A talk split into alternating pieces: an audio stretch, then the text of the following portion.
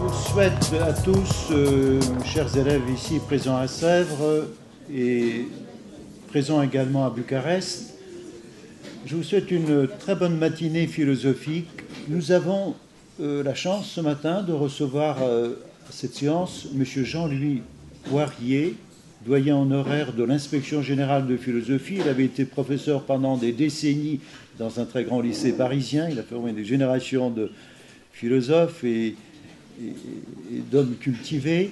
Il a bien voulu accepter notre invitation ce matin pour nous parler de Pascal, des pensées, de quelques fragments qui vous sont déjà connus puisque vous les avez préparés pour certains d'entre vous. Et même si vous ne les avez pas lus, c'est l'occasion de le découvrir.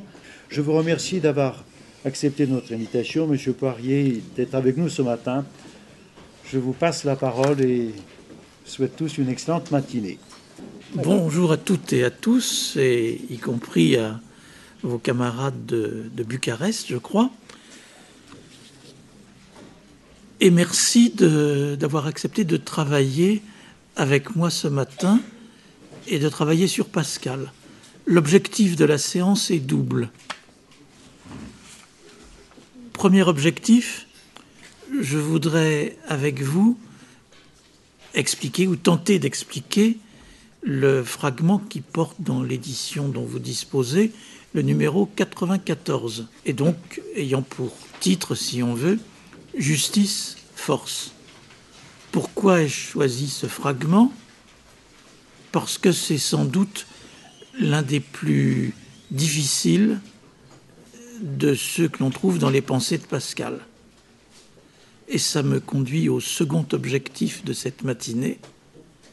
Je voudrais vous montrer, et, j'espère que vous aussi vous me le montrerez, qu'on peut prendre un prodigieux plaisir à expliquer un certain nombre de textes, surtout quand ils sont difficiles, en philosophie. Donc, ça devrait être dans tous les sens, y compris avec ironie, notre séance de travail devrait être une partie de plaisir. Alors, l'explication de ce texte difficile, je ne le répète pas,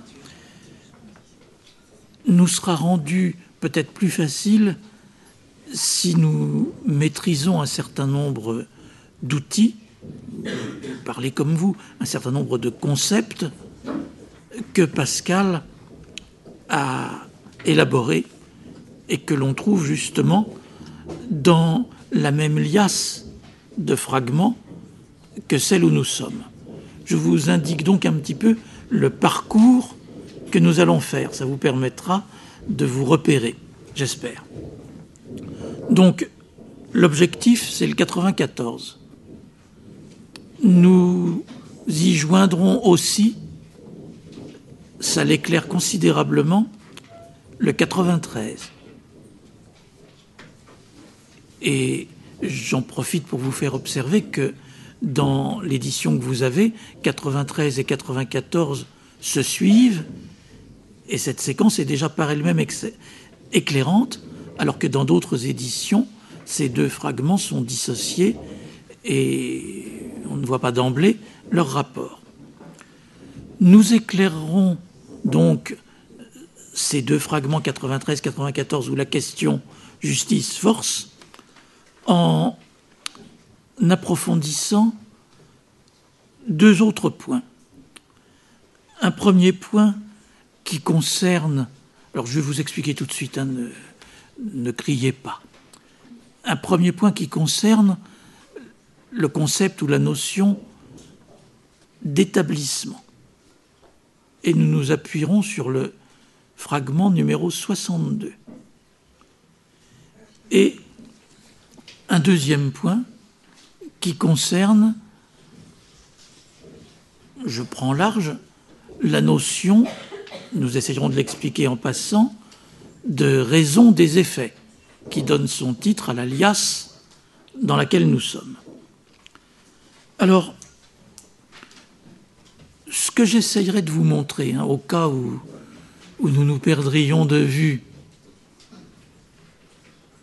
que vous sachiez quand même à peu près où on va, qu'on s'y retrouve, ce que je vais essayer de vous montrer à propos du fragment 94 Justice Force, c'est que, vous savez qu'il existe une compréhension de ce texte qui y voit ce qu'on appelle, vous avez peut-être étudié la chose en philosophie, on voit souvent dans ce fragment 94 un témoignage de ce qu'on appelle le positivisme de Pascal. Par positivisme, on entend le fait de ne pas chercher un fondement à ce dont il est question. En d'autres termes, ce texte serait positiviste parce qu'il y est dit que la justice ne repose pas sur un fondement absolu qui la légitimerait. Ça, c'est la problématique, essayons de parler plus rigoureusement, c'est la problématique de l'établissement. Je vais vous expliquer quand on y sera. Ce sera le fragment 62. Mais ce que je veux vous montrer, c'est qu'il faut aller plus loin que cette approche en termes de positivisme, que c'est d'une certaine manière pas du tout ce que veut dire Pascal. C'est beaucoup plus compliqué qu'une certaine façon de dire il n'y a pas de justice. Et cela, nous le verrons en, en investissant la notion élaborée ici de raison des effets. Bon, maintenant on s'explique un petit peu. Alors, si vous le voulez bien, j'analyse d'abord le fragment numéro 62. Vous l'avez sans doute sous les yeux, mais je vais le relire. Le fragment 62 porte le titre Injustice. Que dit-il?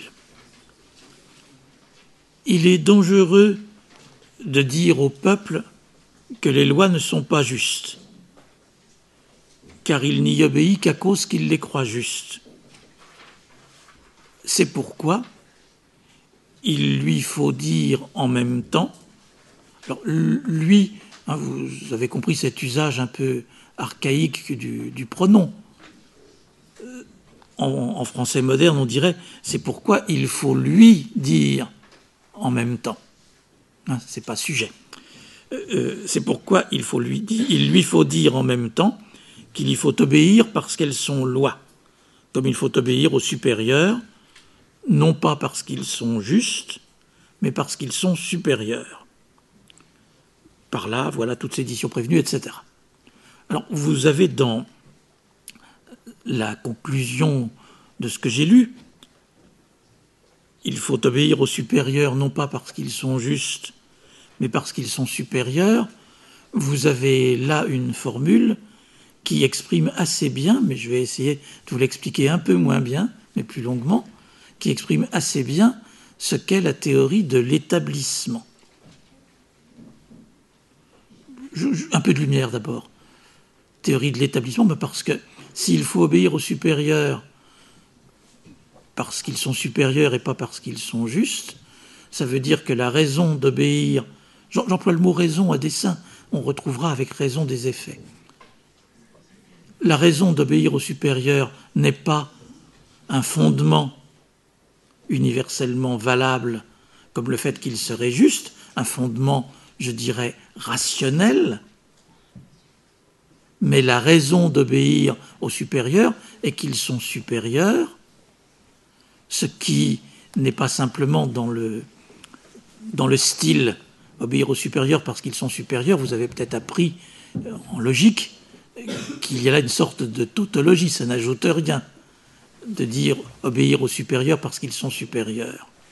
Ça veut dire qu'il n'y a pas d'autre raison de leur obéir que le fait qu'ils sont supérieurs. Et le fait qu'ils sont supérieurs, hein, que ce sont nos supérieurs, est un fait établi. C'est-à-dire, je ne sais pas, moi je prends un exemple dans la hiérarchie militaire, le colonel est au-dessus du commandant, non pas parce qu'il est meilleur, mais parce qu'il a une nomination du président de la République. Parce que, comme dit Pascal, parce que les hommes ont ainsi voulu. C'est ça l'établissement. Ainsi, il y a dans la société, dans toute société, des gens qui commandent et d'autres qui obéissent, s'il y a des lois auxquelles il est dit qu'il faut obéir, c'est parce qu'il a plu aux hommes.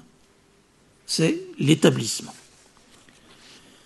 Donc, le positivisme apparaît ici. Vous pourrez compléter utilement, euh, si vous voulez comprendre cette notion d'établissement, c'est-à-dire nous n'avons pas besoin d'un fondement, j'ai pas besoin que mon supérieur soit intelligent, qu'il soit bien, qu'il soit compétent pour lui obéir. C'est mon supérieur, je ne me pose pas de questions. Ce qu'on traduit quelquefois, je vais vous montrer à tort, par positivisme. En toute rigueur, c'est l'établissement. C'est très bien expliqué dans un autre texte de Pascal que vous connaissez peut-être, le second discours sur la condition des grands, où l'on explique que c'est pour l'unique raison d'obéir à ceux qui sont investis d'un pouvoir d'établissement, c'est le respect d'établissement à leur égard. En d'autres termes, quand j'obéis à mon supérieur, quand je le salue, quand je lui rends les devoirs qui doivent lui être rendus, je, ce n'est pas un devoir, ce n'est pas un respect d'estime. Je n'ai pas besoin vous voyez où on irait d'ailleurs, s'il fallait que tous ceux qui nous commandent soient des gens bien, premièrement, euh, où irait-on? Deuxièmement, qui sait qui sait? Qu'ils sont des gens bien. Vous voyez qu'il y a une sorte d'opposition entre l'obéissance et cette forme intelligente de choix qui conduirait à l'estime. C'est-à-dire, bon, après tout, pourquoi on pourrait penser dans l'absolu que c'est mieux d'obéir à quelqu'un s'il est compétent et bon? Mais étant donné que je ne sais pas s'il est compétent et bon, je crois le savoir, mais les autres aussi croient le savoir, et on peut discuter. Tout le monde n'a pas la même opinion. Vous voyez que dans une société, ce ne serait pas vivable. C'est pour cela que Pascal privilégie l'établissement. Donc, je récapitule un petit peu pour avancer. La doctrine de Pascal, en ce qu'elle a de positiviste, c'est qu'elle a pour principe, le positivisme, c'est une doctrine dont le principe est qu'on ne pose pas la question du fondement. On ne se demande pas si le supérieur est bon ou si la loi est juste. Et on interdit de poser cette question. Si on veut approfondir, Pascal, qui n'invente pas cela, c'est une euh, idée qui apparaît à la Renaissance. Mais ça vient, au fond, Pascal pense sûrement un passage de Platon que vous avez tous dans la tête, bien entendu. Un passage de Platon dans le politique où il est dit que en démocratie, Personne n'est au-dessus des lois. Donc la question de savoir si les lois sont bonnes ou pas est une question que l'on n'a pas le droit de poser. Ça, c'est l'aristocratie qui veut être gouvernée par les meilleurs. Mais quand on ne sait pas ce qu'est le bien, comme disait aussi Churchill, ben la démocratie, c'est encore ce qu'il y a de mieux. Mais à condition que personne ne prétende savoir mieux qu'un autre ce qui est le juste, ce qui est la justice la notion de l'établissement, c'est ça. La notion de l'établissement, c'est qu'il faut obéir aux lois parce qu'elles sont des lois. Et il en résulte, je ne vous ai pas lu la fin de la phrase, du fragment, par là, voilà toute sédition prévenue, si on peut faire entendre, comprendre cela, et que proprement c'est la définition de la justice. C'est-à-dire, c'est cela qui a, en termes de fonction, qui fait l'efficacité des lois. Et donc, peut-être au bout du compte, qu'elle est juste, mais en un autre sens. Alors, ce que vous avez compris, c'est que l'approche de Pascal va plus loin que le simple refus de poser la question du fondement. Ce que je voudrais vous montrer, Bon, ce refus de poser la question du fondement, cette façon de dire j'obéis aux lois parce qu'elles sont des lois, c'est ce qu'on peut appeler, à condition de ne pas le dire en mal, c'est une sorte de conformisme. Hein, j'obéis aux lois parce qu'elles sont des lois et je ne me pose pas de questions. C'est euh, une, attitude qui n'est nullement méprisable de, de fonctionnaire loyal. Mais précisément, Pascal va quand même plus loin. Il montre que cette attitude, cette analyse est fondée. Et c'est pour ça que je n'aime pas beaucoup dire qu'il s'agit d'un positivisme. L'approche de Pascal est plus compliquée. Et je vais essayer de vous en dire deux mots. D'une part, répétons-le, si vous le voulez bien, les lois ne sont pas fondées dans une valeur absolue. On est d'accord. Mais, mais, regardez ce que dit encore Pascal. Les opinions du peuple sont très saines. Et vous voyez que par là, s'il est vrai que les lois ne sont pas fondées en revanche, les opinions du peuple, elles, elles le sont. Enfin, je ne dis pas qu'elles sont fondées, mais elles sont très saines. C'est un peu plus que de l'arbitraire. Elles sont très saines et les opinions du peuple, c'est le peuple obéit aux lois à cause qu'il les croit justes. Alors là, vous, voyez que nous ne sommes plus du tout dans le positivisme qui se contente de dire les lois ne sont pas fondées. La justice ne repose pas sur une valeur éternelle, transcendante, qui la légitimerait. D'un côté, on nous dit il faut obéir aux lois parce qu'elles sont lois, et d'un autre côté, le peuple qui dit le contraire. Il obéit aux lois à cause qu'il les croit justes. Il a raison lui aussi, puisque, vous me pardonnez cette assimilation, puisque ces opinions, cette opinion-là notamment, sont très saines. Donc, première contradiction, à quoi j'ajoute pour compliquer les choses que l'obéissance requise à l'égard des lois, si vous le voulez bien comme ça, je, vous ai dit tout à l'heure, et je ne plaisantais pas, je plaisante jamais, je vous ai dit tout à l'heure que ça allait être une partie de plaisir. Alors là, on va essayer de faire un petit peu de philo. Regardez bien. Je voudrais vous montrer que l'obéissance dont il est question ici, cette obéissance que le peuple pratique à cause qu'il croit, pardonnez-moi ce langage du XVIIe siècle, à cause qu'il croit que les lois sont justes, je voudrais vous montrer que c'est compliqué. Parce que comment peut-on obéir à juste titre à quelque chose qu'on croit juste, si par ailleurs nous savons que ce n'est pas juste? Et par conséquent, on va analyser ici l'obéissance dont il est question et lire le texte, qui est compliqué. En, deux mots, l'obéissance requise dont il est question ici est complexe. Donc plaisir de la décortiquer. Je relis. Alors, il est dangereux de dire au peuple que les lois ne sont pas justes.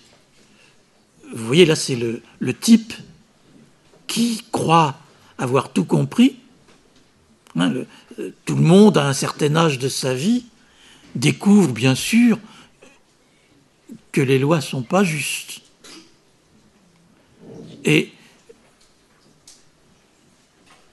celui-là que Pascal appellera demi-habile, qui croit avoir tout compris, il va le dire au peuple. Résultat, le peuple ne va plus obéir aux lois, puisque... Bon. Mais est-ce que la problématique de Pascal, c'est à tout prix d'obtenir l'obéissance du peuple aux lois? Pas du tout. C'est pas une problématique, comment dirais-je, policière. La problématique de Pascal, ce qu'il définit, ne l'oubliez pas, c'est la justice. Il est juste que le peuple obéisse aux lois. Il ne dit pas que c'est l'impératif de la sécurité publique. Il dit que c'est juste. Vous voyez que c'est déjà compliqué. Alors, il est dangereux de dire au peuple que les lois ne sont pas justes, car il n'y obéit qu'à cause qu'il les croit justes.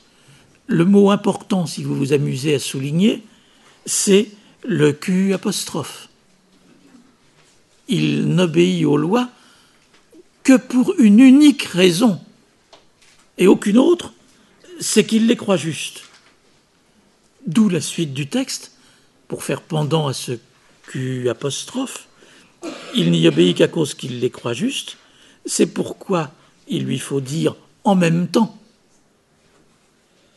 Vous voyez qu'il faut bousculer en quelque sorte le peuple dans l'unicité de la raison qui produit l'effet obéissance. Il faut, faut lui dire en même temps qu'il y faut obéir parce qu'elles sont lois. Donc nous soulignerons le en même temps, qui est, vous le voyez, mais vous avez l'habitude avec Pascal, une sorte de contradiction.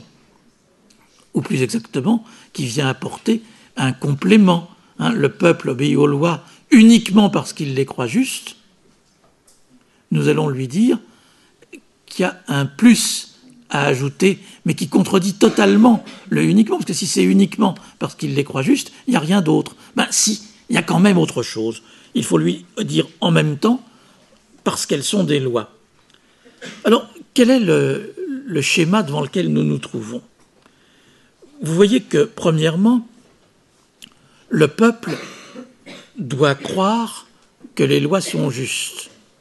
Et je le répète, comme ça ça rentrera, il doit croire que les lois sont justes non pas pour des raisons de tranquillité publique, mais parce que nous le verrons in fine, à la fin, parce que c'est la justice. Le peuple doit aussi identifier la loi comme telle, c'est-à-dire quel que soit son contenu, et même si elle me paraît injuste, on obéit à la loi parce que c'est la loi, et il faut aussi dire ça au peuple. Il faut le lui dire parce qu'il ne le trouve pas tout seul. Vous voyez que nous avons ici, pour qualifier ce schéma, à vos souhaits, nous avons ici pour qualifier. Ça, c'est. Nous, nous avons donc.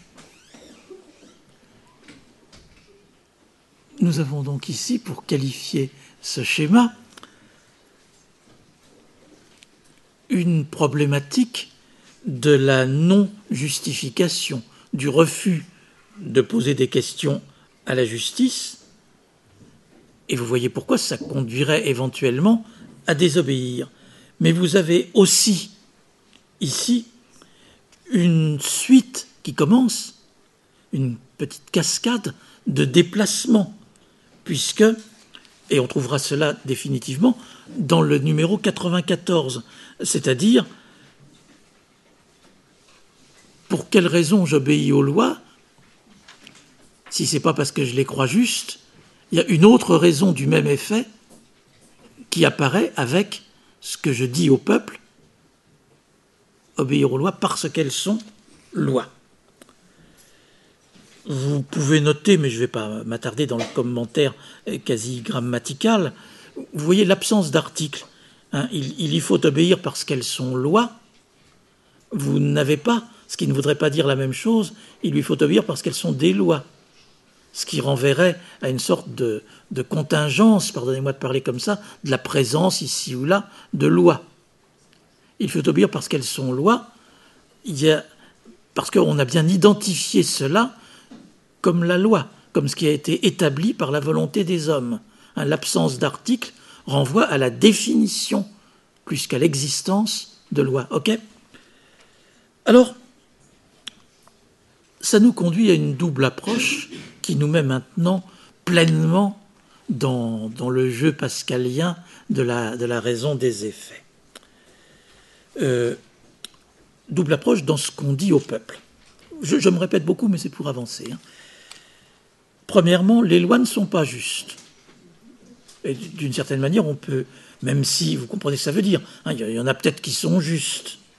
Mais le problème n'est pas là. On peut laisser de côté cette question et considérer que les lois ne sont pas justes. Que, en tout cas, c'est de ce côté-là qu'il y a quelque chose de, déstabiliser.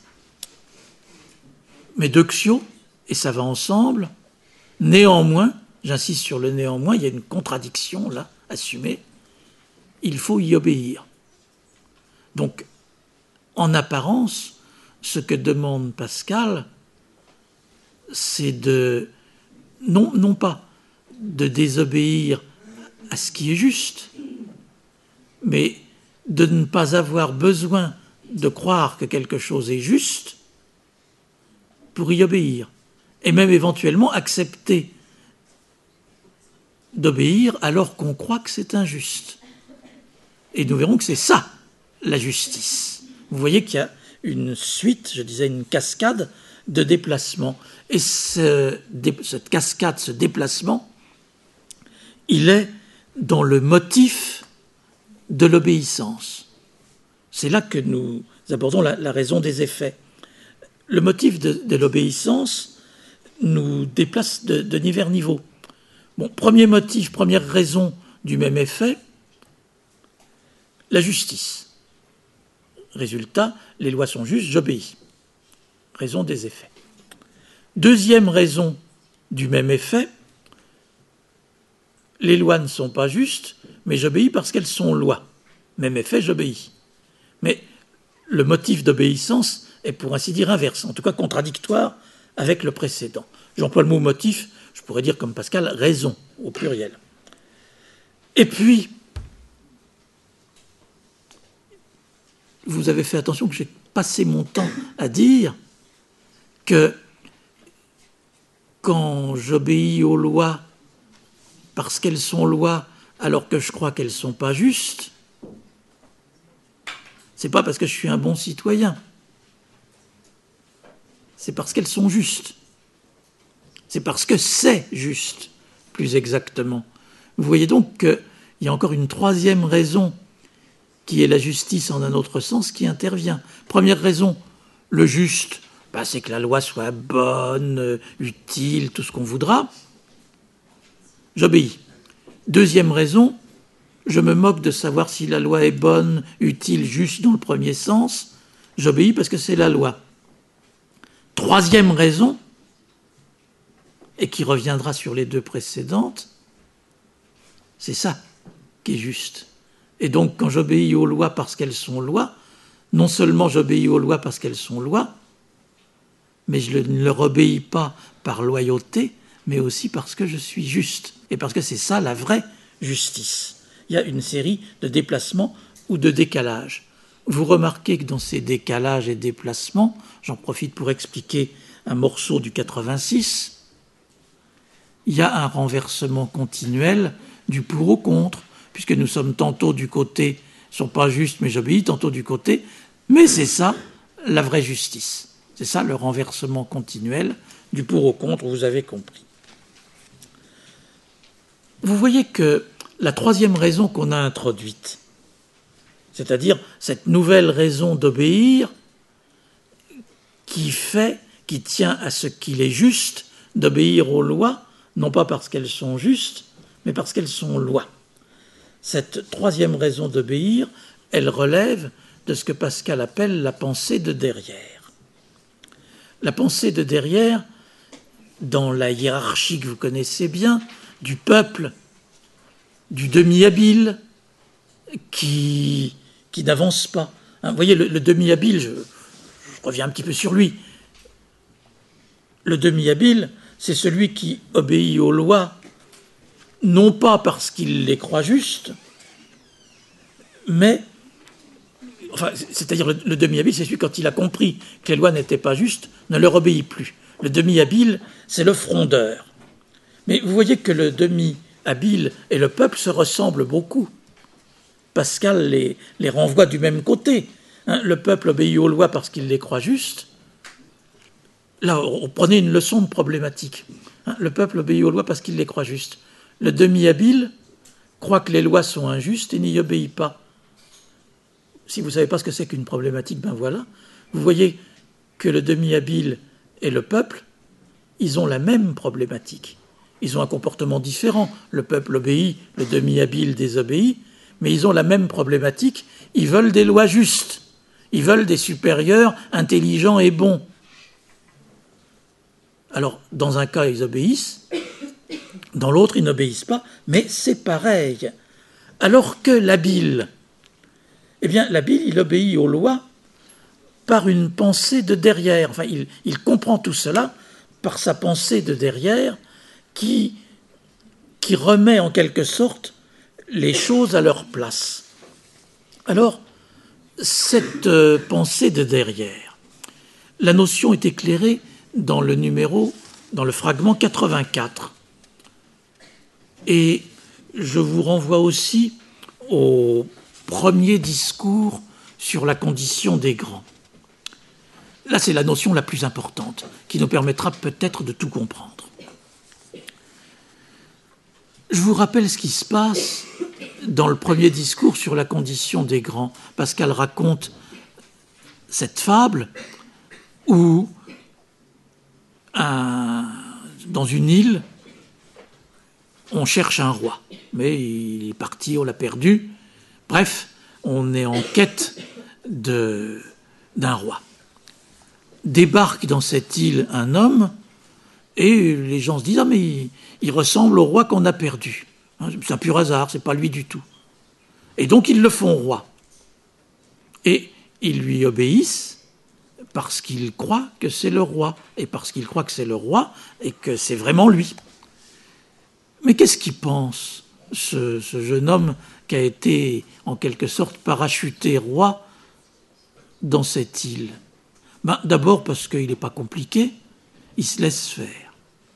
C'est-à-dire, il va, et c'est peut-être ça la politique, il va jouer son rôle, un jeu de rôle, là, il, il va se comporter en roi et accepter en quelque sorte cette fonction qu'on lui prête et tout se passe bien.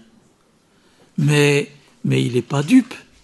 Il sait bien, derrière sa tête, que c'est pas lui le roi. Mais il, continue quand même parce que sinon, euh, sinon justement, ce ne serait pas la justice. Et cette pensée derrière la tête, Pascal a une expression extraordinaire. C'est peut-être la seule chose que je voudrais vous enseigner ce matin. Pascal dit que la pensée, avoir deux pensées, il y a une pensée qui est découverte, dit-il, donc visible. C'est celle qui permet de traiter avec les autres, avec le monde, avec la société. Mais la pensée de derrière, celle qui n'apparaît pas, c'est celle, dit Pascal, je cite, avec laquelle on traite avec soi-même. Alors, il suffit de ça pour comprendre que la philosophie de Pascal n'est pas un positivisme. C'est-à-dire, je le redis selon la formule que j'assène depuis déjà un moment, nous savons qu'il n'y a pas de justice. Jusque-là, ce serait positiviste. Mais s'il y a la pensée derrière, eh bien, je sais aussi que c'est ça la justice que l'établissement, c'est la justice. C'est-à-dire l'établissement, c'est ce qui fait, par exemple, que dans les pays où il y a royauté, la royauté est héréditaire. C'est pas que c'est bien, mais c'est ce qui a été décidé. Euh, c'est ce qui fait que sur les choses dont on discute, la pluralité des suffrages l'emporte. C'est pas que ce soit mieux, ils ont souvent tort, mais c'est la loi, etc. Alors, vous avez compris et je passe progressivement au fragment 94, que le renversement continuel du pour au contre, il va de ce qui paraît être l'injustice à la vraie justice. Et il s'explique, j'ai essayé de vous détailler les choses, par les diverses successives raisons des effets. Les effets, c'est l'obéissance, les raisons, ce sont ces motifs que nous avons égrené. Mais ce que vous avez compris aussi, c'est que les raisons d'obéir, à part peut-être et encore cette pensée de derrière par laquelle celui qui est habile, il faut le dire sans que la formule ait son pesant d'ironie, c'est celui qui a tout compris. Je préfère le dire, mais ironiquement, du demi-habile, parce qu'il croit avoir tout compris alors qu'il n'a rien compris, ce qui fait un demi.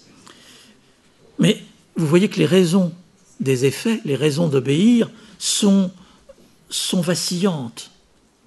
Et c'est pourquoi il faut accéder à la pensée de derrière qui indique, qui indique, je ne dis pas qu'elle s'y trouve, Pascal non plus, qui indique le lieu de la vérité. Vous voyez qu'il y a une problématique du lieu. Là d'où parle le peuple, en quelque sorte, où le demi-habile, c'est pas la vérité. Et la vérité, elle se déplace. Nous pouvons expliquer très vite, et je serai comme ça dans les temps, le fragment 94. Maintenant, ce fragment si difficile, j'espère que nous avons tout ce qu'il faut pour le comprendre, c'est-à-dire pour l'expliquer, pour le déplier, et une fois qu'il sera à plat, il ne devrait plus avoir de mystère. Je, je peux le relire? Donc justice force. Il est juste que ce qui est juste soit suivi, il est nécessaire que ce qui est le plus fort soit suivi. La justice sans la force est impuissante, la force sans la justice est tyrannique, la justice sans force est contredite, parce qu'il y a toujours des méchants. La force sans la justice est accusée.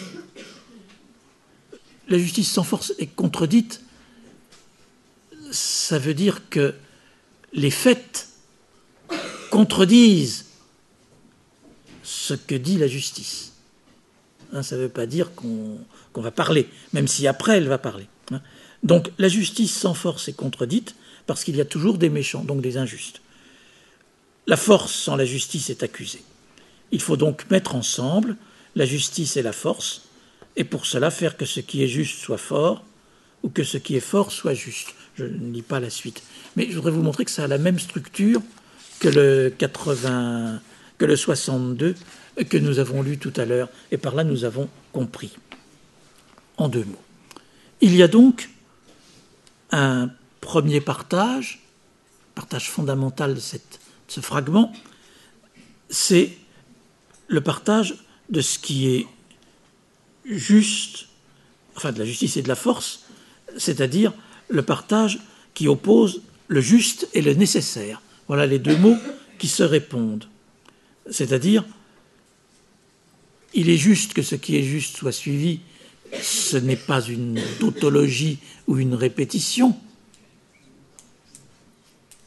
Il est juste que ce qui est juste soit suivi. Ça veut dire que il est juste, au dernier sens qu'on a défini tout à l'heure, la vraie justice. Que ce qui est juste, la loi, soit suivi. Ou plus exactement, parce que là je ne suis pas tout à fait rigoureux, il est juste que ce qui est juste soit suivi, c'est-à-dire que l'on obéisse aux lois parce qu'elles sont lois, ou plus largement, que le juste s'accomplisse. Là, on peut le dire. Donc, il y a un élément, disons, spirituel de la justice qui qualifie le fait que le juste soit suivi. Hein, que la justice s'accomplisse, c'est juste. En revanche, il est nécessaire que le plus fort soit suivi. La force, comme dira Rousseau, c'est une puissance physique. Ces effets ne sont ni justes ni injustes, ils sont nécessaires. Mais maintenant, il y a une articulation.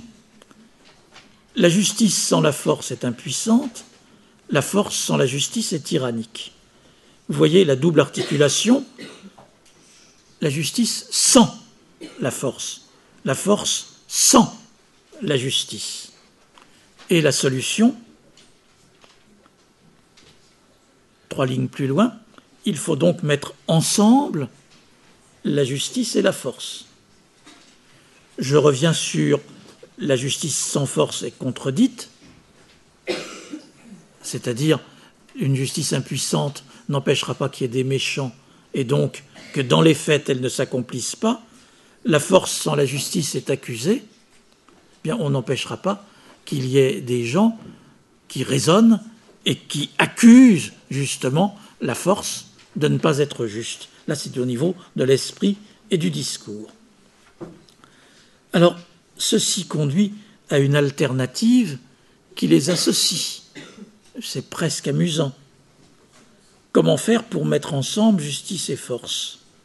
Eh bien, Pascal s'y connaissait, hein. vous savez qu'il était bon en mathématiques et dans ce qu'on appelle aujourd'hui les probabilités. Donc pour cela, il faut faire... Il y a deux solutions, dit Pascal. Faire que ce qui est juste soit fort ou que ce qui est fort soit juste. En d'autres termes, il y a, je vais essayer de parler un peu plus rigoureusement, il y a deux arrangements possibles. Un arrangement qui met la justice avec la force, un autre arrangement qui n'est pas équivalent, qui met la force avec la justice. Hein, c'est comme pour le, tiercé, euh, l'ordre importe, ce ne sont pas de simples combinaisons. Alors, le choix va être simple. Là, il y a une démonstration et une déduction. La justice est sujette à dispute, la force est très reconnaissable et sans dispute. Donc, donner la force à la justice, c'est pas possible. En revanche, on peut faire l'inverse. C'est pas possible parce que la force est très reconnaissable, donc on peut, on peut l'identifier, alors que la justice, on discute. Donc, si on s'oppose, si on discute à perte de vue sur ce qui est juste, auquel des termes de la discussion donnera-t-on la force? Vous voyez, c'est pas possible. Alors que la force, très reconnaissable et sans dispute, donc c'est elle qui va être juste. Et ce qui semble être du, cynisme, hein, une sorte d'absence de valeur, c'est tout le contraire.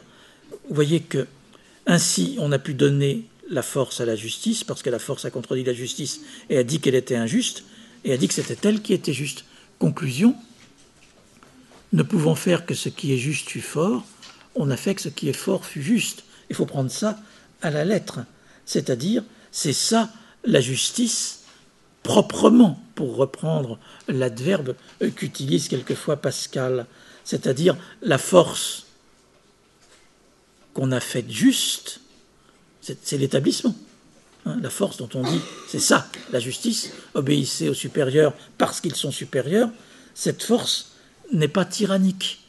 Vous voyez que là, on revient aux, opinions du peuple euh, qui, précisément, obéit.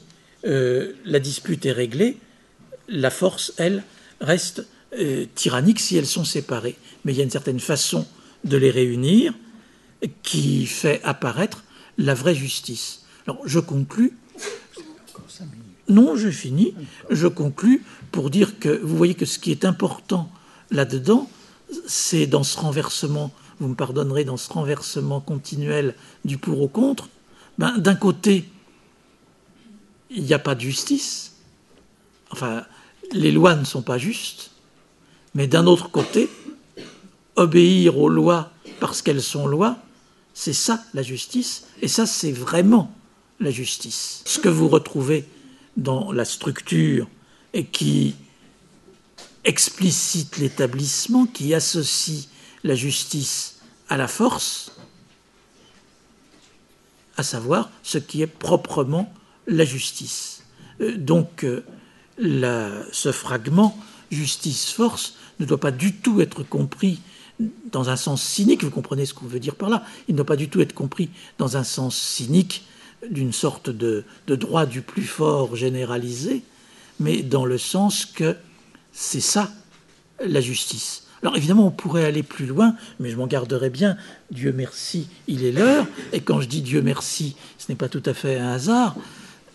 Si on entrait un peu dans la théologie, nous, nous découvririons ce qui fait que, en un autre sens, nouveau renversement, nous, ne savons pas ce qu'est la vraie justice. Ça fait partie de notre condition. Mais en revanche, dans notre condition, nous pouvons avoir ce qui est pour elle une vraie justice, c'est l'obéissance aux lois.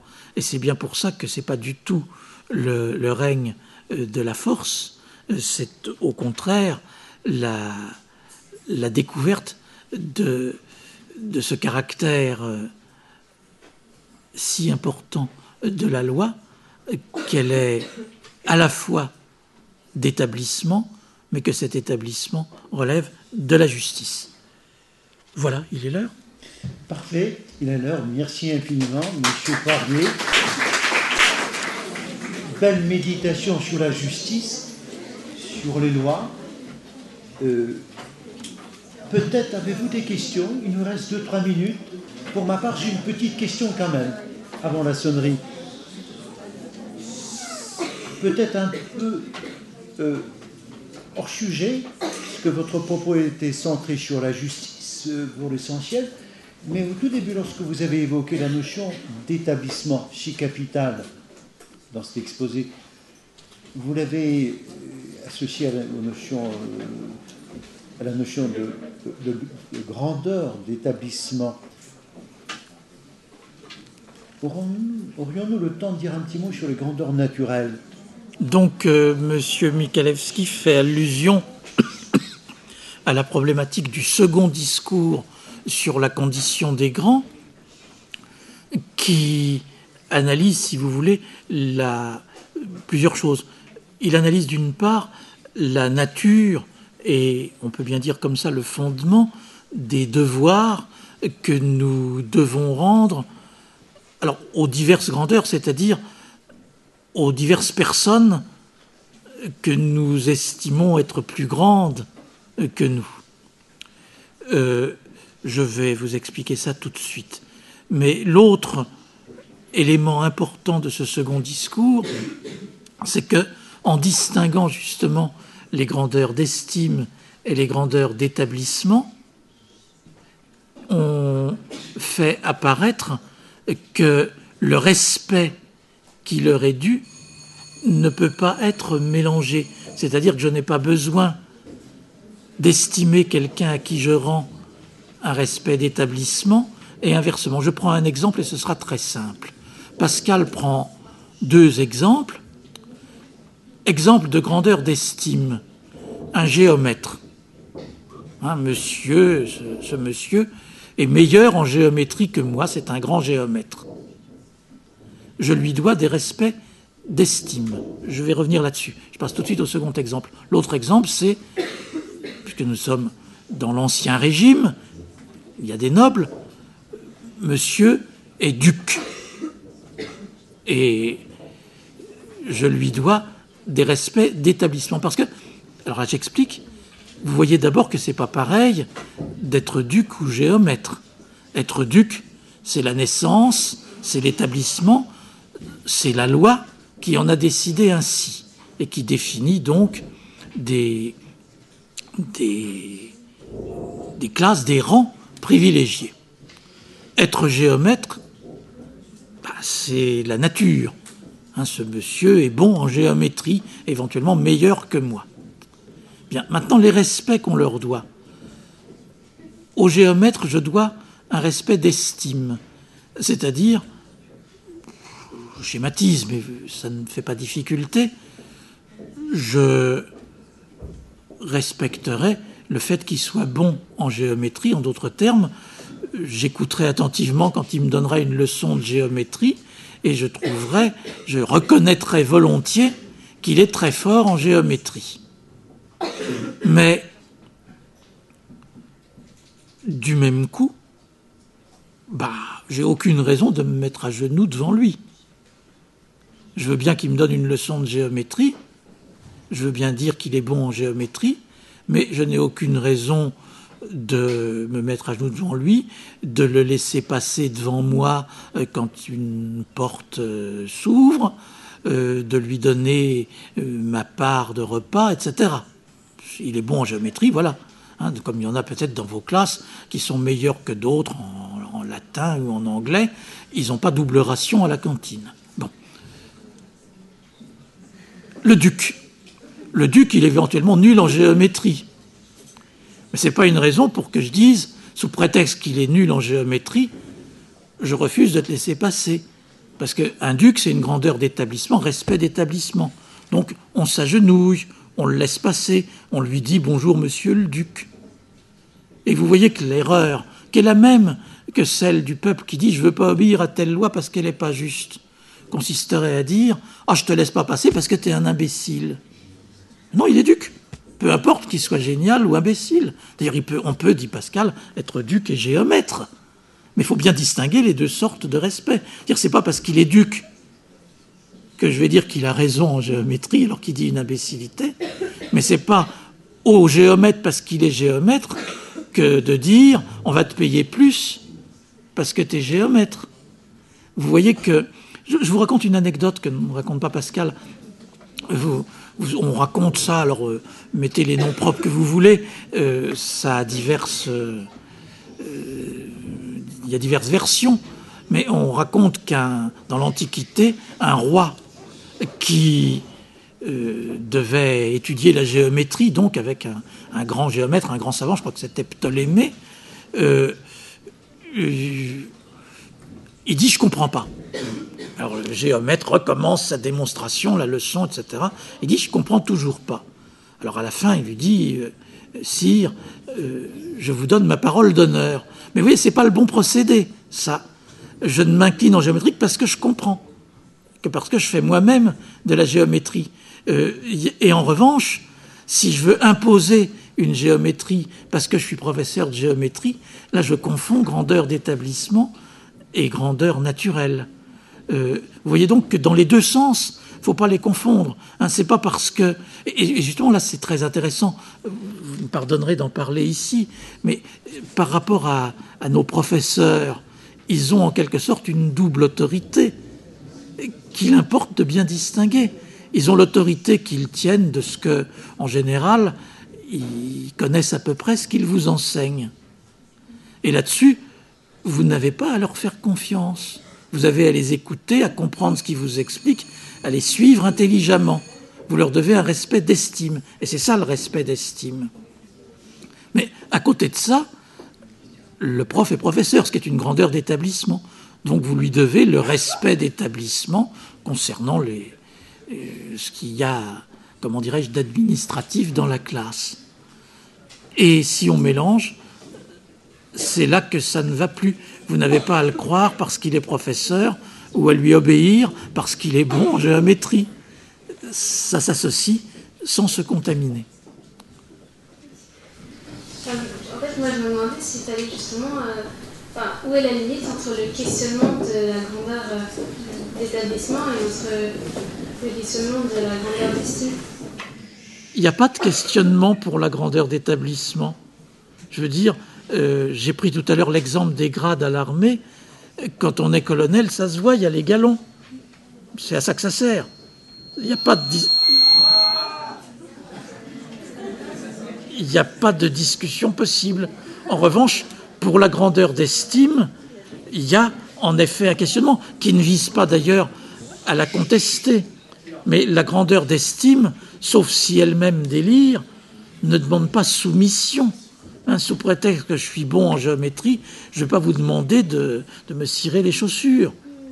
Et donc, euh, ça, ça, dépend, c'est ça justement, c'est une forme plus intelligente de soumission qui n'est pas une soumission en fait. Vous voyez OK Je voudrais euh, reprendre euh, maintenant avec euh, mes élèves de TS4 ici présents et M. Poirier peut-être quelques réflexions principales de ce qui avait été évoqué tout à l'heure, de façon à ce que les élèves de Sèvres et ceux de Bucarest puissent ensemble dialoguer avec vous. Voilà. Je donne déjà la parole à M. Poirier très rapidement et d'ici une dizaine de minutes, nous reprendrons pour une petite demi-heure nos échanges habituels sur ce sujet. Euh, l'exercice que me demande M. Mikalewski n'est pas facile. Il me demande de redire en quelques minutes ce que je vous ai expliqué en trois quarts d'heure, euh, comme si j'avais compris ce que je vous ai dit. Hein, en général, quand j'étais professeur, je demandais à un élève de faire ça, hein, parce que pour un professeur, c'est très difficile. Je vais quand même essayer. Donc, j'ai essayé d'expliquer le fragment de Pascal consacré, il est célèbre, consacré à justice force, en me fondant sur l'analyse au moins de deux autres fragments celui qui concerne la distinction entre le peuple, les demi-habiles et l'habile qui a une pensée de derrière, et d'autre part sur la notion de raison des effets. En d'autres termes, et pour le dire en deux mots, ce que nous avons vu, c'est que les effets, en l'occurrence, et dans un premier temps, l'obéissance aux lois.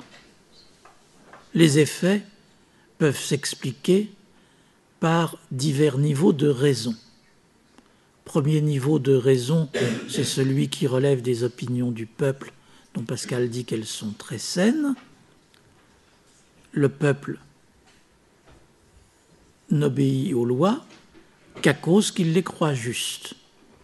Donc, un élément, je ne l'ai pas dit tout à l'heure, je le dis maintenant, un élément puissant d'imaginaire intervient dans le motif de cette obéissance, la raison de cet effet. J'avais insisté sur le n'obéit aux lois qu'à cause qu'il les croit justes, c'est-à-dire c'est le seul motif d'obéissance aux lois chez le peuple. Maintenant, deuxième niveau de raison, et nous allons assister en avançant progressivement à un renversement continuel du pour au contre, l'opinion du demi-habile. Le demi-habile, c'est un habile qui se croit habile et qui, n'ayant en fait rien compris, doit être déclaré demi-habile. Le demi-habile, c'est celui qui a compris, je le dis un peu ironiquement, ce qui est le signe d'une extraordinaire lucidité. Il faut être fort pour ça. Il a compris que les lois n'étaient pas justes. Je plaisante. Hein. Il a compris que les lois n'étaient pas justes, comme si c'était une découverte. Mais, et c'est ça, cette habileté demi-habile, il en déduit comme le peuple, puisque le peuple n'obéit aux lois qu'à cause qu'il les croit justes, ben lui aussi. Il n'obéit aux lois qu'à cause qu'il les croit justes, et comme il ne les croit pas justes, il n'y obéit pas. Il se plante partout. C'est la deuxième raison des effets. Troisième couche, troisième niveau, celui que nous appellerons habile, celui qui a une pensée de derrière. La pensée de derrière, c'est celle qui permet de remettre les choses à leur place, de remettre la pensée du peuple dans sa vérité. Et donc, de dire au peuple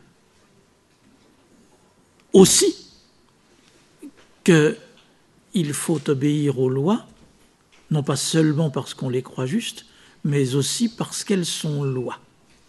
Et à partir de ce moment-là, on accède à une nouvelle définition de la justice. Vous voyez que la définition de la justice a évolué.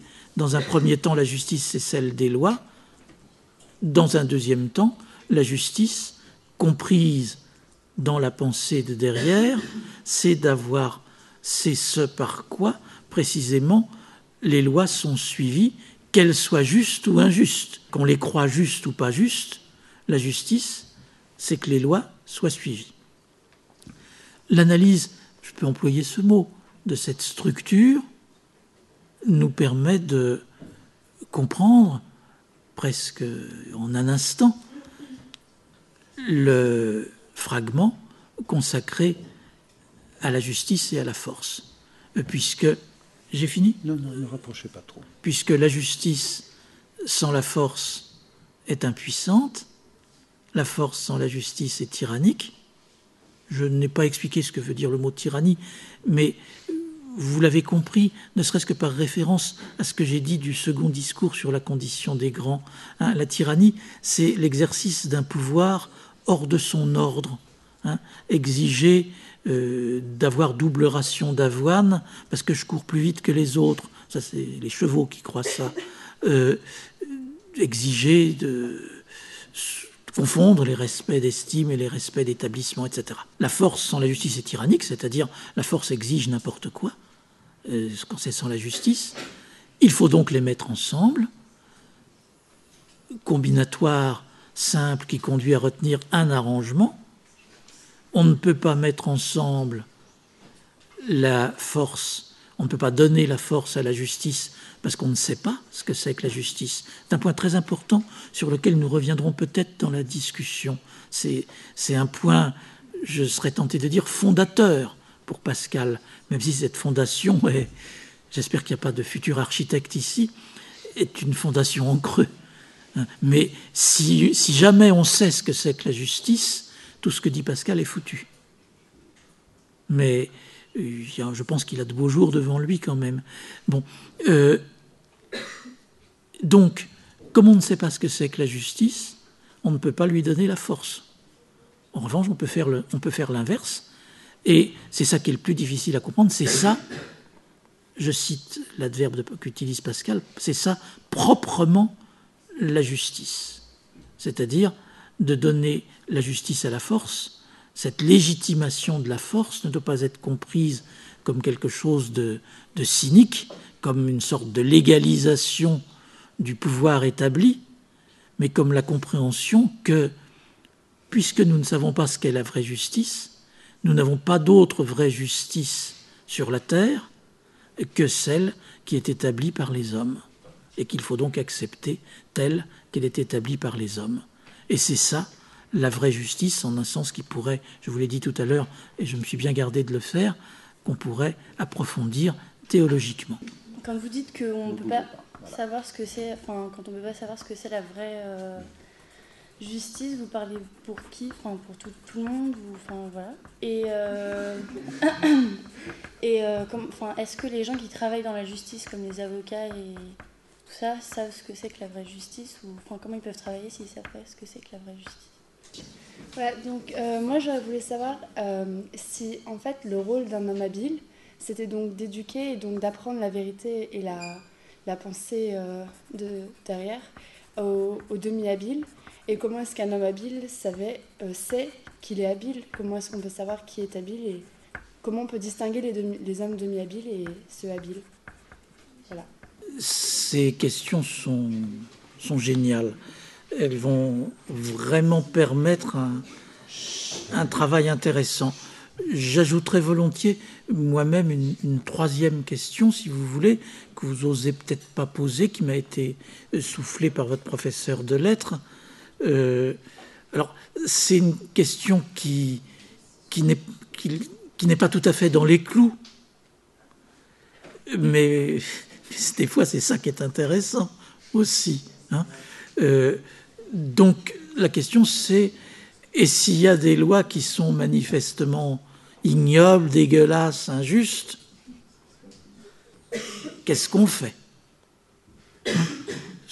Alors, je ne sais pas ce que je vous répondrai, mais je crois que c'est une vraie question. Hein. donc, si vous êtes d'accord, on, va essayer de l'aborder aussi. OK? Alors, je commence par la question d'Olympe.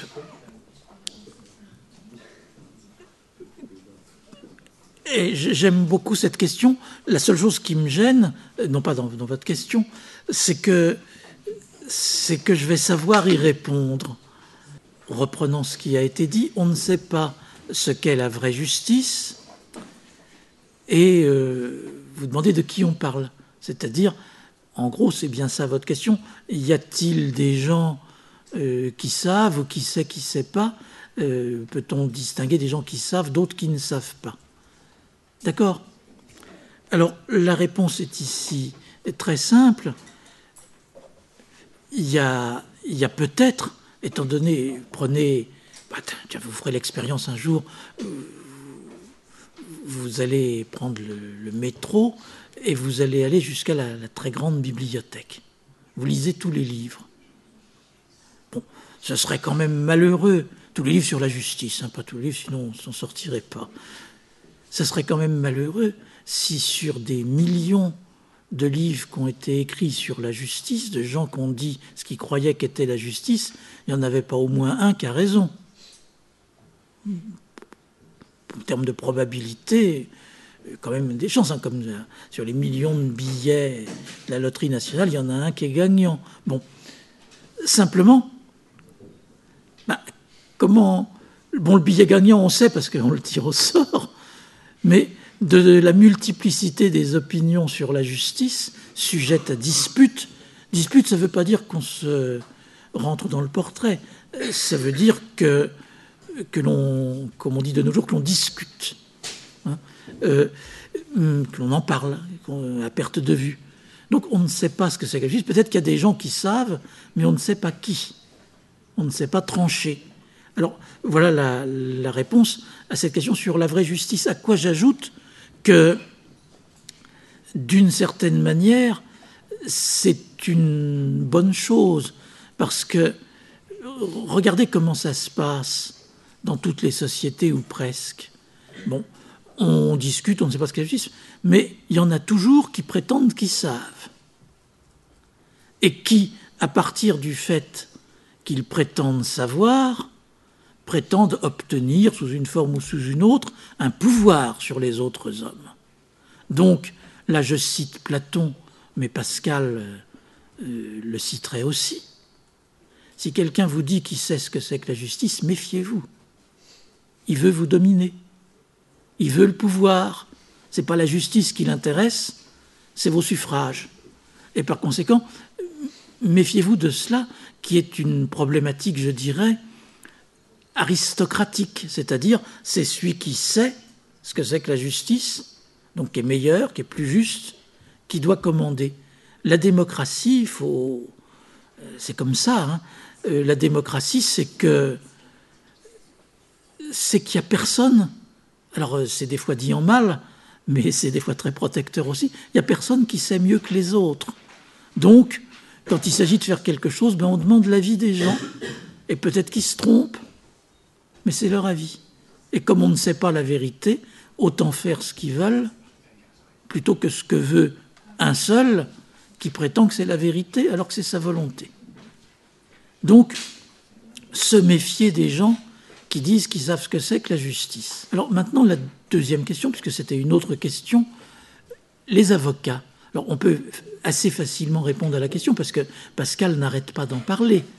Euh, c'est-à-dire, il existe euh, une, institution euh, de la justice. Et précisément ce que dit Pascal, qui, n'entre pas, comment dirais-je, dans, dans un lieu commun assez banal, c'est ça proprement la justice. C'est-à-dire, euh, les avocats, bah, en principe, sont des gens qui respectent les lois, les font respecter, qui défendent leurs clients en s'appuyant sur les lois et d'une manière générale le fonctionnement des tribunaux dont Pascal dit, mais ça c'est le renversement continuel du pour au contre, il dit en citant Platon, vous avez tous et tous lu le Gorgias, le fonctionnement des tribunaux, dit Platon, c'est l'ombre de la vraie justice, c'en est même le contraire.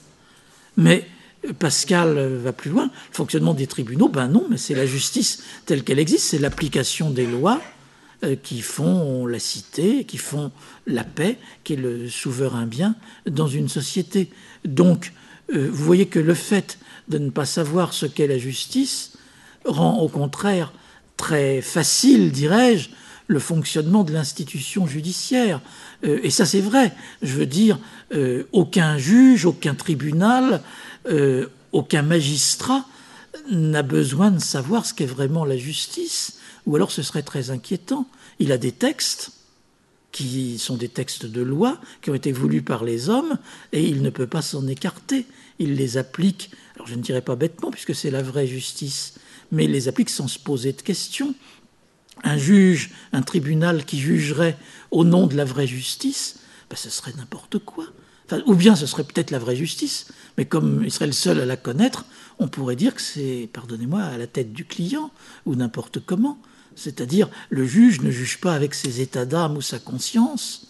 Alors attention, il juge aussi avec sa conscience, mais dans sa conscience, il n'y a pas l'idée de la justice. Il y a la représentation la plus intelligente possible de ce qu'a fait l'homme qu'il juge. Hein, quand, un tribunal, quand une cour d'assises euh, condamne quelqu'un, euh, les jurés n'ont pas besoin de savoir ce que c'est que la justice, il y a des lois il y a des textes. Mais ils ont besoin de savoir si l'accusé est coupable, gravement coupable ou pas. Et là, la conscience, l'intelligence humaine doit intervenir. Mais autrement, euh, il y, a, des lois. On ne peut pas. Euh, bon, je prends un exemple. la, peine de mort a été supprimée en France il y a plus de 20 ans. Aucune cour d'assises ne peut condamner personne à mort, même s'il y a des gens qui sont pour. C'est parce que c'est la loi, tout simplement. Euh, et, donc, quand un tribunal juge en son âme et conscience, c'est au sujet de la culpabilité de l'accusé, ce n'est pas au sujet de la justice. La justice fonctionne très bien sans qu'elle ait d'idée de la justice. Je dirais même au contraire. La deuxième question, là je vous rassure, je ne pourrais pas y répondre. Euh, c'est une question difficile et qui va loin.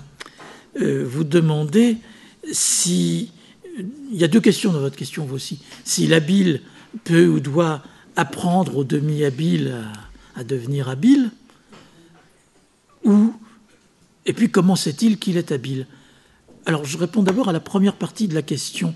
Si on suit Pascal, c'est plutôt au peuple qu'il s'adressera le demi-habile, on le laisse tomber.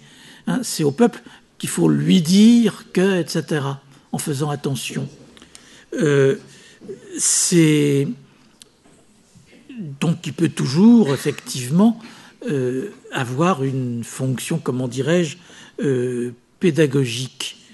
Euh, mais, et je réponds là à la deuxième partie de votre question, cette fonction pédagogique doit être comprise de manière plus profonde.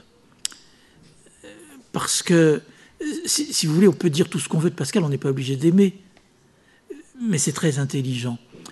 Et qu'est-ce qui fait le fond de l'habileté ne, vous imaginez pas l'habileté. Enfin, il suffit, suffit pas de prendre deux demi-habiles pour faire un habile. L'habileté, la vraie habileté, n'est pas de même nature que la demi-habileté. Et cette, la vraie habileté, j'allais dire, elle n'est pas de l'ordre d'un savoir, je ne m'exprime pas correctement, elle est un savoir d'une toute autre nature. La vraie source de cela, euh, on ne me pardonnera pas, mais tant pis, c'est encore Platon. Mais cette fois-ci, vous vous souvenez, dans La République, le début du livre 7, l'histoire de la caverne. Ah, tout le monde connaît ça, paraît-il. Bon, qu'est-ce qui caractérise la caverne? Il y a de la justice, il y a des tribunaux, il y a tout ça. Mais les prisonniers, vous vous souvenez, sont attachés, sont liés par leur représentation, leurs croyances, leurs opinions du peuple, dirais-je. Mais, et c'est aussi le cas euh, du peuple dans ses opinions, les prisonniers de la caverne, ils sont attachés d'une manière telle qu'ils ne voient pas leurs liens. Ils, se croient libres. Hein, vous savez, je le dis en passant, Platon a inventé la notion moderne d'aliénation c'est-à-dire le fait de se croire libre alors qu'on ne l'est pas. Et le moyen de sortir de cet état, sortir de la caverne, alors il peut y avoir une, pédagogie, il y a des, justement il y a un philosophe qui redescend et qui aide à sortir de la caverne, c'est Socrate. Or qu'est-ce que Socrate apprend? C'est ça la réponse à votre question. Connais-toi toi-même connais-toi toi-même, c'est ce qui me fera prendre conscience, c'est ça la pensée derrière, c'est ce qui me fait prendre conscience, ce qui me fait mettre à distance d'un moi que je crois être mais que je ne connais pas bien, c'est ce qui me fait mettre à distance de moi-même pour mieux me comprendre, pour prendre conscience que tout à la fois dans l'exemple qui nous a occupé, la vraie justice, je ne sais pas ce que c'est, mais que ça ne me rend pas pour autant dépourvu de toute idée de la justice, puisque je découvre que c'est cette obéissance aux lois, cette pensée de derrière, qui me font être dans, dans la justice. Donc la pensée de derrière, c'est l'accomplissement du connais-toi toi-même. Et ce à quoi il faut inciter les autres hommes, je ne vais pas leur dire je ne vais pas leur dire qu'il faut. Bon, je leur dis qu'il faut obéir aux lois parce qu'elles sont lois, mais si je veux leur expliquer le fond des choses, comme nous nous le sommes expliqués ici, ben, ils comprendront pas si je l'explique dans la forme d'un savoir qui se transmet. ils ne comprendront que s'ils font eux-mêmes l'effort de comprendre. D'où le travail constant de Pascal de, de conversion, d'attirer l'attention de l'homme sur sa condition. Prenez conscience de ce que vous êtes, et à ce moment-là, vous, vous deviendrez habile. Vous voyez que l'habile, c'est pas celui qui est plus habile que le demi-habile, c'est celui qui, commence à comprendre que la demi-habileté n'est pas, pas tout, que la demi-habileté est une moitié d'habileté. Euh, et donc, comment, comment le sait-il, celui-là? Bien, il le sait par cette, cet effort de revenir sur lui-même. Et dans l'exemple euh, qu'on a pris, que prend Pascal, du premier discours du roi et de, qui débarque dans une île, euh, ce roi. Alors évidemment, l'intérêt de cette fable, c'est de répondre à votre question, c'est de faire apparaître comment ce roi, il a une pensée derrière, il l'a forcément, puisqu'il sait très bien, ayant débarqué, qu'il n'est pas vraiment le roi. Dans la vie réelle, c'est plus compliqué, puisque notre manière de débarquer est beaucoup moins consciente. Mais il s'agit de prendre conscience des limites de notre savoir, de prendre conscience, Pascal est entièrement platonicien, de prendre conscience de notre ignorance. Hein, vous voyez que ça peut se résoudre à une histoire platonicienne très simple. La justice, il y a des gens qui croient savoir ce que c'est. Moi, en bon socratique, j'ai compris que je ne savais pas ce que c'était. Il se trouve, alors ça c'est Pascal, euh, que du même coup, c'est ça, la vraie justice.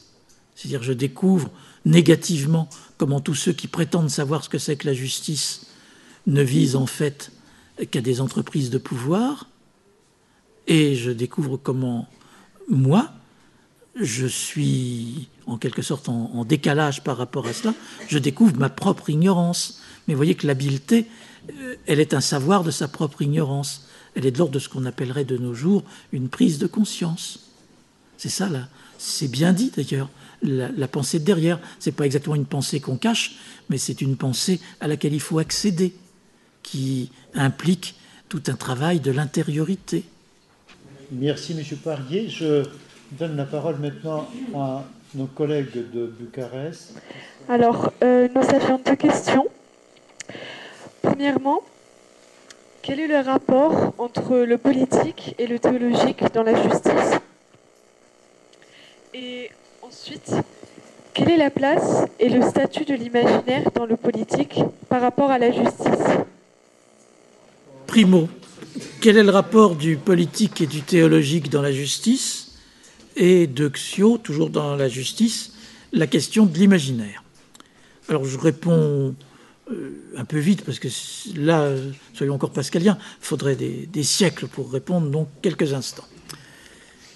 Le rapport du politique et du théologique, ben, il est, je dirais, double. Bon, il y a évidemment un premier rapport obvi, même s'il ne correspond pas forcément à ce qui était le plus, pardonnez-moi de parler comme ça, la tasse de thé de Pascal, euh, mais enfin, il y a évidemment derrière le 94 il y a évidemment l'épître aux Romains de Saint Paul. Obéissez aux puissances. Euh, l'idée d'obéir au pouvoir établi est, dans la conscience ordinaire, euh, en tout cas au XVIIe siècle et depuis longtemps, euh, un des commandements essentiels qui nous vient dans la chrétienté. Hein, c'est le commandement de Saint Paul du respect des pouvoirs établis donc de la distinction du spirituel et du temporel, hein, comme on rendait à César ce qui est à César, à Dieu ce qui est à Dieu. Et puis, il y a Saint Paul, obéissez aux puissances. Euh, et par conséquent, euh, toutes les puissances instituées sont des puissances Ce sont les, seuls d'ailleurs auxquels il y ait à obéir, puisque les puissances simplement physiques ne nous demandent pas notre avis et que la soumission à ces puissances ne saurait s'appeler obéissance. Euh, l'obéissance, dans ces cas-là, requiert toujours un élément de reconnaissance et de volonté. Mais je ne veux pas approfondir. Bon, voilà le premier rapport très prosaïque, dirais-je, à la théologie. Le second rapport, il serait, c'est cela que je ne souhaite pas approfondir, enfin c'est impossible, c'est, vous avez forcément entendu dire, vous savez que Pascal était très proche, pour ne pas dire plus, de ce mouvement à la fois politique et, et spirituel qu'on a appelé le jansénisme. Et le jansénisme, c'est une certaine représentation de la religion chrétienne qui, pour aller le plus vite possible à l'essentiel, c'est une représentation de la religion chrétienne qui pense une, séparation presque absolue entre Dieu et l'homme, qui pense la déchéance de l'homme, enfin qui minore, si vous voulez, dans la religion chrétienne, l'élément de salut et de rachat, pour au contraire accentuer l'importance de la misère de l'homme dans le péché sans Dieu. Et par conséquent, le fait que nous ne sachions pas ce qu'est la vraie justice, le fait que le problème politique soit constamment un problème, le fait que la sociabilité des hommes soit toujours un problème, le fait qu'on n'ait jamais trouvé ce qu'était un pouvoir vraiment légitime, etc., tout cela tient au fait que dans sa misère, l'homme ne sait pas ce qu'est la vraie justice. Donc il faut se contenter, et c'est ça la vraie justice, de la règle paulinienne, obéissez au pouvoir établi et ne vous posez pas de questions. Hein, nous sommes dans l'ignorance totale de la vraie justice. Ça fait partie de notre condition. Voilà donc le, le prolongement théologique possible de cela.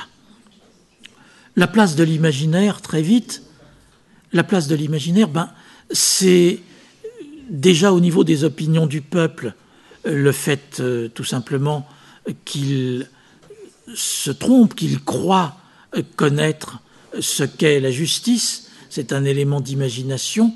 Alors évidemment, pour, mais ça nous n'en avons pas parlé, l'élément le plus important d'imagination, c'est l'élément qui introduit j'ai parlé un peu du rôle, du jeu de rôle, c'est-à-dire on,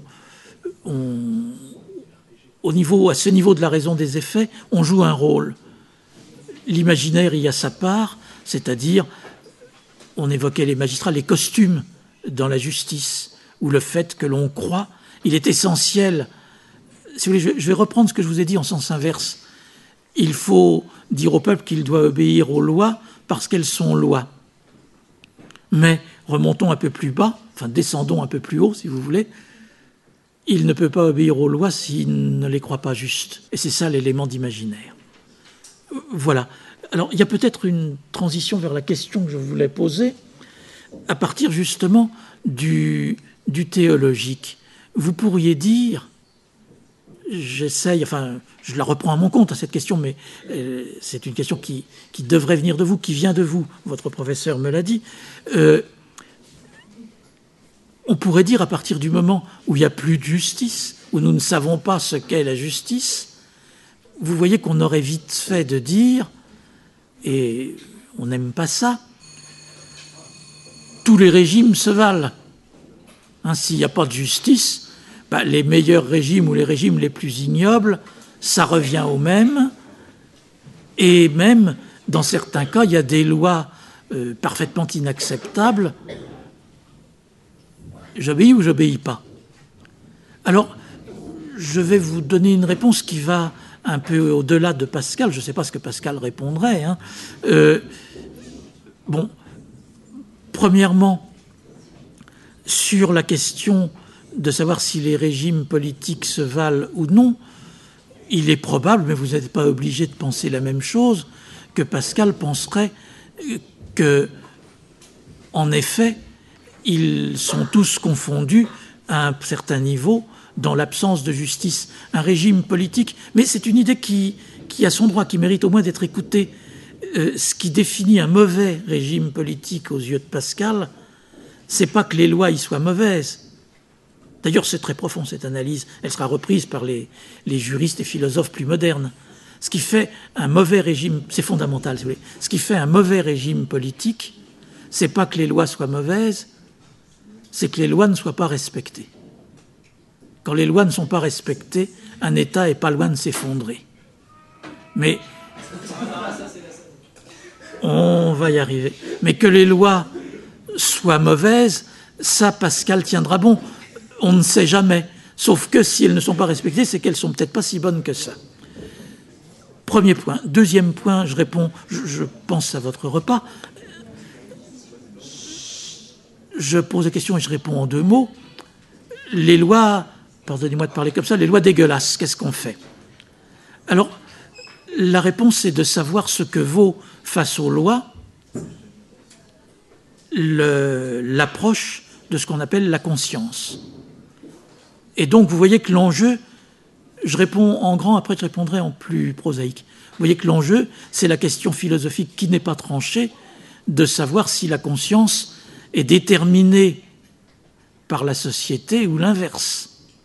Hein, c'est-à-dire, est-ce que Antigone, vous connaissez tous l'histoire, est-ce qu'elle représente une loi céleste supérieure aux lois de la cité ou est-ce qu'elle représente les intérêts particuliers d'une famille face aux lois de la cité en les coiffant d'une idée universelle? Première question, qui concerne donc le statut de la conscience. Deuxième question, et pour ne pas faire d'échappatoire, je répondrai peut-être un peu paradoxalement, enfin je voudrais que ce soit paradoxal. Là, bon, aucune cité, aucun système de loi ne peut accepter qu'on y désobéisse. En tout cas, on ne peut accepter d'en faire une loi. Ça, c'est euh, impossible. En revanche, c'est précisément lorsque un pays a de bonnes lois qui fonctionnent bien et bien démocratiques qui peut tolérer certaines exceptions. Je prends un exemple. L'objection de conscience en matière militaire, par exemple. Bien, les États qui peuvent la tolérer sont ceux qui peuvent, je dirais, se le permettre. C'est-à-dire ceux où tous les citoyens ne vont pas être objecteurs de conscience, et où il y a une suffisante stabilité pour que ce ne soit pas scandaleux qu'on accorde un statut à certains d'entre eux. Mais dans un État où ce serait sensible, qui serait en guerre, où il y aurait des problèmes de désertion, etc., c'est inconcevable d'accorder un statut aux objecteurs de conscience.